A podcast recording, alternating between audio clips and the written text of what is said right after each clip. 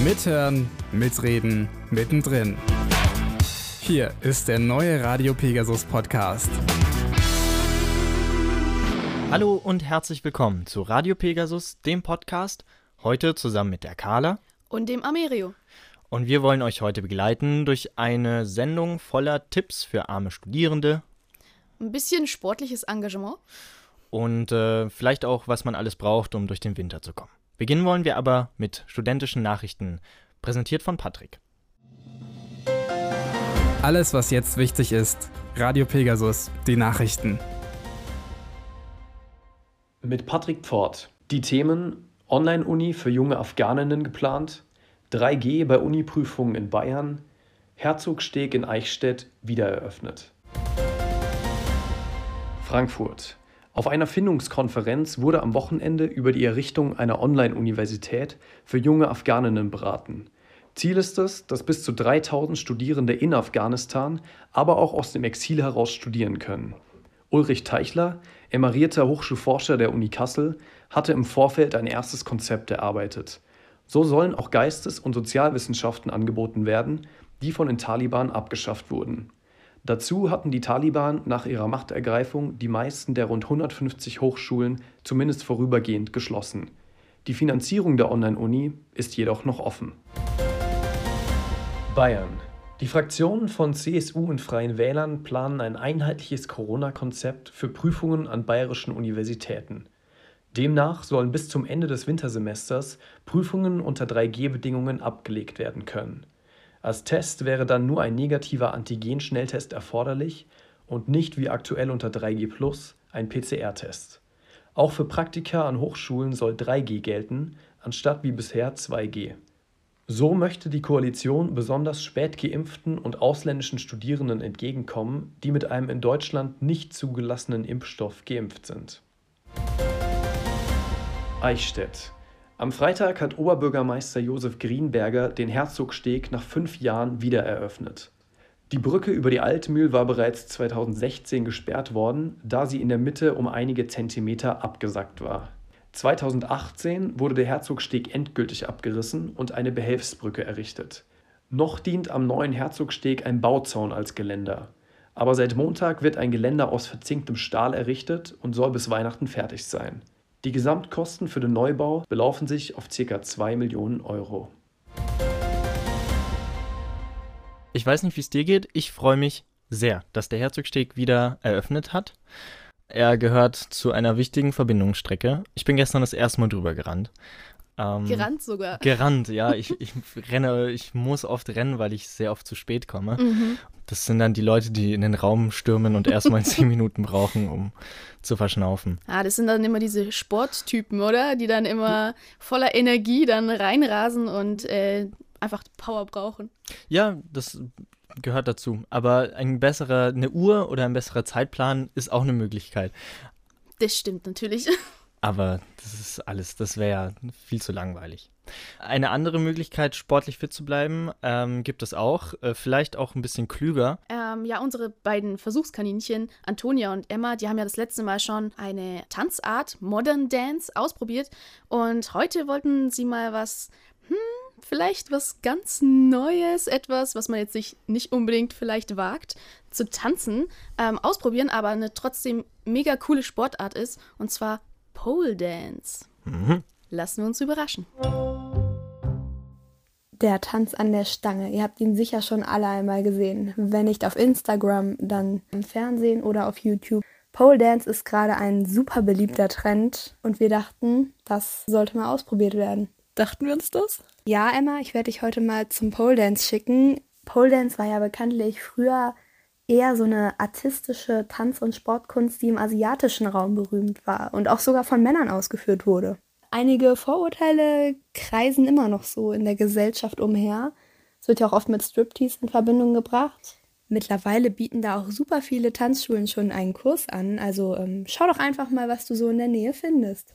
So, ich stehe jetzt hier schon vor Pole Dream Ingolstadt. Das Schaufenster ist mit einem blauen Sichtvorhang verdeckt. Ich gehe mal stark davon aus, dass sich gleich dahinter der Trainingsraum befindet. Ich würde sagen, ich schaue einfach mal rein.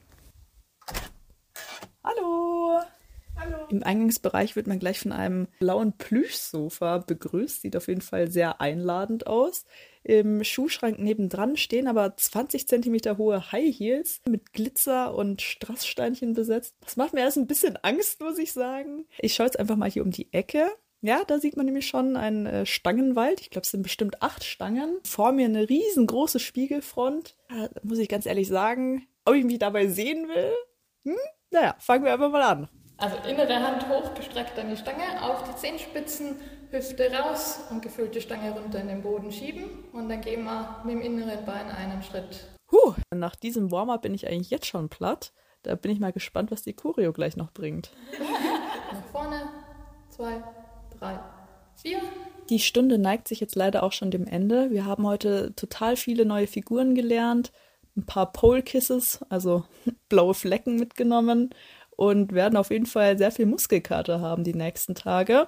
Aber jetzt würde ich gerne noch mal mit unserer netten Trainerin Verena sprechen. Wie lange machst du das Ganze denn schon? Ich habe 2012 angefangen, neben meinem Studium, einfach weil ich einen neuen Sport gesucht habe und dann auf Pole Dance gekommen bin und das ist das erste, wo ich wirklich dauerhaft dabei geblieben bin. Die Begeisterung sieht man dir auf jeden Fall auch an. Wenn du anderen erzählst, dass du Trainerin für Pole Dance bist, wie wird darauf reagiert? Gibt es da noch viele Vorurteile? Also die meisten sagen eigentlich, oh boah, wow, das ist ja ganz schön anstrengend. Eigentlich selten, dass jemand wirklich noch mit einem Vorurteil kommt, weil es schon sehr bekannt ist. Man mittlerweile wirklich weiß, dass es auch ein Sport ist. Wow, also das ist schon eine ziemlich beeindruckende Tanzsportart, finde ich. Würdest mhm. du dich das trauen? Ich glaube, ich habe Respekt. Ähm, ich würde es gerne ausprobieren. Ich weiß aber durchaus, dass ich Gefahr laufe oder dass es bei mir gefährlich werden könnte, dass ich einfach auf den Kopf knalle, weil mhm. ich dann aus Übermut versuche, irgendwelche Figuren zu machen. Also für alle, die, weiß nicht, es noch nie ausprobiert haben, zum Beispiel, für Menschen, die nicht nur Respekt, sondern auch Lust jetzt drauf haben, wie gesagt, Pole Dance in Ingolstadt, ja, eine Empfehlung von uns. Auf jeden Fall, ja. Weihnachten steht wirklich, wirklich sehr knapp vor der Tür, auch wenn wir es uns, also es ist, es sind nicht mal zehn Tage. Dann ja, ist Heiligabend. Ja. Wie ist bei dir die, die Lage, die Stimmung? Weihnachtlich? Ja, jetzt also äh, schon. Also ich habe schon ein paar Weihnachtssongs gehört jetzt langsam und Plätzchen sind halt jetzt auch langsam in meinem Magen angekommen. und ähm, ja, also schon äh, sehr stimmungsvoll und ja, bereite mich halt auch drauf vor, vor allem Geschenke kaufen. Das gibt es ja auch schon noch. Und, äh, Thema Ge Geschenke, Carla, bist du äh, selbst Bastlerin oder bist du Amazon-Käuferin? Ähm, hm. was für eine Spanne hast du? Also online kaufe ich eigentlich so gut wie nie was. Ähm, ich bastle voll gern, aber manches kann man nicht basteln und dann gehe ich halt einfach ins Geschäft. Ja, momentan ist es ein bisschen schwierig was im Geschäft einzukaufen. Es gibt ja jetzt diese 2G-Regel und so. Von daher, ja, ich kriege meine Geschenke auf jeden Fall zusammen. Ja, okay. Das Aber es bereitet mir schon ziemlich in Kopfschmerzen, muss ich sagen. Also, ist nicht so einfach. Es ist nicht einfach. Ich habe ähm, jahrelang versucht äh, mit den Geschenken, also ich habe, ich bin ein taktischer Käufer. Ähm, ich kaufe unglaublich gerne Dinge, die ich selbst gebrauchen kann. Dann für dich also. Ähm, das muss ich einfach zugeben, wenn ich zum Beispiel etwas für meine Eltern kaufe, dann, wir sind ja uns auch ja irgendwie ähnlich, ähm, dann kaufe ich zum Beispiel ein ähm, Buch, was mich auch interessieren könnte für meinen Vater, der aber nicht liest und dann liegt es halt rum und dann habe ich es halt. Also, Boah, das ist ja aber eigentlich voll der Beschiss, oder? man sollte ja etwas verschenken, was man, dass man jemand anderem was Gutes tut, oder nicht? Nicht das für sich, also ich meine, für sich selbst ja. ist ja auch schön, weil man ja was verschenkt hat, aber. Ja. Ja, ja, ich, ich gebe dir recht, ich schäme mich auch. Ich schäme mich auch, ja. Ja, brauchst du nicht, aber. aber ich glaube, ich bin noch nicht alleine. Es gibt mehr schlechte Menschen. Was? Habe ich gehört, ja. Okay, okay. Ja, apropos ähm, Befindlichkeiten und Angewohnheiten. Es ist, Weihnachtszeit ist nicht nur besinnlich und ähm, ja, anderen Streiche spielen, wie auch immer. Es kann auch äh, bedrückend sein, weil eigentlich, ähm, ja, das Wetter ist nicht so toll, Unternehmen kann man gerade auch nicht viel. Mhm. Da helfen manchmal auch keine Plätzchen weiter. Und äh, da gibt es dann im nächsten Semester einen neuen AK bei uns an der KU. Genau, und den Beitrag haben Alicia und Antonia für uns bereitet. Unsicher, einsam und überfordert. So fühlen sich viele Studierende gerade in der Corona-Zeit. Damit sie nicht auf sich alleine gestellt sind, hat sich der Arbeitskreis Mental Health Awareness gebildet und arbeitet jetzt an einem neuen Projekt. KU Care. Die zündende Idee dafür hatte Michael Major. KU Care ist äh, zumindest als Vision eine studentische Anlaufstelle, wo Betroffene äh, kommen können, um über Probleme, um über psychische Auffälligkeiten zu reden und einfach ja, einen Ort zu finden. Dieser Ort soll für alle Studierende leicht zugänglich sein. Das liegt auch Caroline Schandl am Herzen. Wir wollen da niederschwellig da sein, sodass eben jeder sich traut, ähm, auch mal bei uns vorbeizukommen und mit uns zu sprechen, ohne vielleicht gleich äh, bei einem angsteinflößenden Psychotherapeuten zu sitzen, der hoffentlich gar nicht so angsteinflößend ist. Leider gibt es noch immer viele Vorurteile, wenn es um das Thema psychische Gesundheit geht. Es ja doch noch ein recht großes Stigma um psychische Krankheiten und Psychotherapeuten, Psychologen. Und gerade da wollen wir eben helfen, dass jeder den richtigen Platz für sich findet. Auch Anna sieht die Schwierigkeiten, den Mut zu fassen, sich Hilfe von außen zu holen. Gerade wenn man Probleme hat, ist es oft schwierig, sich selbst aufzuraffen, um alle notwendigen Informationen zu finden oder alle notwendigen Schritte zu gehen. Man weiß auch oft gar nicht, wo man anfangen soll. Und äh, wenn wir dabei helfen können, das ähm, zu erleichtern und dann mehr Leuten einfach zu ermöglichen, ihre Lebensqualität wieder ähm, ja, zu verbessern, dann wäre das äh, perfekt. Außerdem hilft Anna auch beim Kaffee und Austausch mit. Es schafft schon jetzt regelmäßig einen Raum für Gespräche zwischen Studierenden. Dort trifft man Menschen mit einem offenen Ohr, denen es ähnlich geht und kann sich gegenseitig unterstützen. KU Care wird im kommenden Jahr an den Start gehen. Bis dahin sind alle Interessierten dazu eingeladen, beim Kaffee und Austausch vorbeizuschauen. Die Termine werden euch rechtzeitig auf der Instagram-Seite des AKs bekannt gegeben. Alicia und Antonia mit dem sehr wichtigen Beitrag über das gute Angebot von, vom AK Healthcare Und warum ich das, glaube ich, auch wirklich wichtig finde, ist, dass dieses, das Thema, was angesprochen wurde, des niederschwelligen ja, Gesprächs, was man da finden kann. Und dass man da nicht so mit einem Psychotherapeuten oder Therapeutin äh, reden muss, der man vielleicht noch gar nicht vertraut. Und vielleicht äh, sind an der AK, beim AK dann eben Leute da, zu denen man schneller eine Verbindung aufbaut, weil sie eben, glaube ich, auch nicht bezahlt werden. Das hilft, glaube ich. Zumindest stelle ich mir das so gerade vor in meinem Kopf. Also da würde ich dir auch zustimmen. Ich denke, es ist einfach einfacher, sozusagen mit jemandem zu reden, wo man jetzt nicht unbedingt weiß, dass er vielleicht einem nur zuhört, weil er bezahlt wird dafür oder weil es sein Job ist, über Gefühle zu reden oder ja, was einen bewegt, ich glaube, da möchte man sich selbst sicherlich ähm, ein bisschen einfach schützen davor, ähm, vor Kritik vielleicht auch anderer oder ähm, was andere sehen. Deswegen, ja, das ist in unserer Gesellschaft, glaube ich, allgemein eine, eine große Hürde, die man aber ruhig auch mal fallen lassen kann. So über Gefühle zu reden. Mhm. Ja, schwieriges Thema. Ähm, genau, umso wichtiger. Kommen wir zurück zu hm. studentischem Leben. Ich weiß nicht, wohnst du in einer Wohngemeinschaft? Nee, also ich habe meine eigene kleine Wohnung. Sozusagen. Okay, aber das Problem betrifft im Endeffekt alle Studierende. Es geht um den Kühlschrank. Mhm. Der Kühlschrank ist nämlich entweder das wichtigste Element im Haushalt. Es ist sozusagen das Herz der Küche und die Küche ist das Herz des Hauses. Also es ist quasi die Herzkammer. Und wenn diese Herzkammer leer ist, dann gucken wir erstmal doof in die, in die Röhre. Oder es ist wild durcheinander oder nicht geputzt. Ich bin immer unzufrieden mit dem Kühlschrank. Besonders, weil er bei mir immer leer ist. Und gegen genau dieses Problem haben wir eine Lösung vielleicht gefunden für euch. Und äh, das hören wir uns jetzt an. Bin sehr gespannt. Mein Kühlschrank ist fast leer, trotzdem muss ich ja heute irgendwas essen. Und ja, mit den ersten Vorbereitungen fange ich jetzt schon mal an. Es ist jetzt gleich halb zwölf und ich taue jetzt zwei Aufbackbrezeln auf. Die, ähm, ja, die brauche ich nämlich nachher. Mein Plan ist es, Mini-Pizzen zu machen. Also, dass der aufgetaute Brezelteig unten mein Pizzateig eigentlich wird. Ich mache jetzt weiter. Meine Brezeln sind mittlerweile aufgetaut und ich hoffe, das klappt. Ich probiere das jetzt mal zusammenzukneten irgendwie. Okay, es ist schwieriger als gedacht. Ich besitze nämlich kein Nudelholz und der Teig zieht sich immer wieder zusammen. Aber ich glaube, es geht. Ja, die beiden ähm, Brezelteige tue ich jetzt mal auf ein Backblech mit Backpapier legen und dann Okay, es geht schlecht vom Tisch ab. Ich habe kein Mehl. Ah, Mist. Ah, okay, jetzt. Und ja, dann mache ich jetzt erstmal den Belag weiter. Für den Belag habe ich jetzt nicht so viel außer den Mais. Ich habe noch ein bisschen geschnittene Paprika im Kühlschrank. Ähm, Tomaten.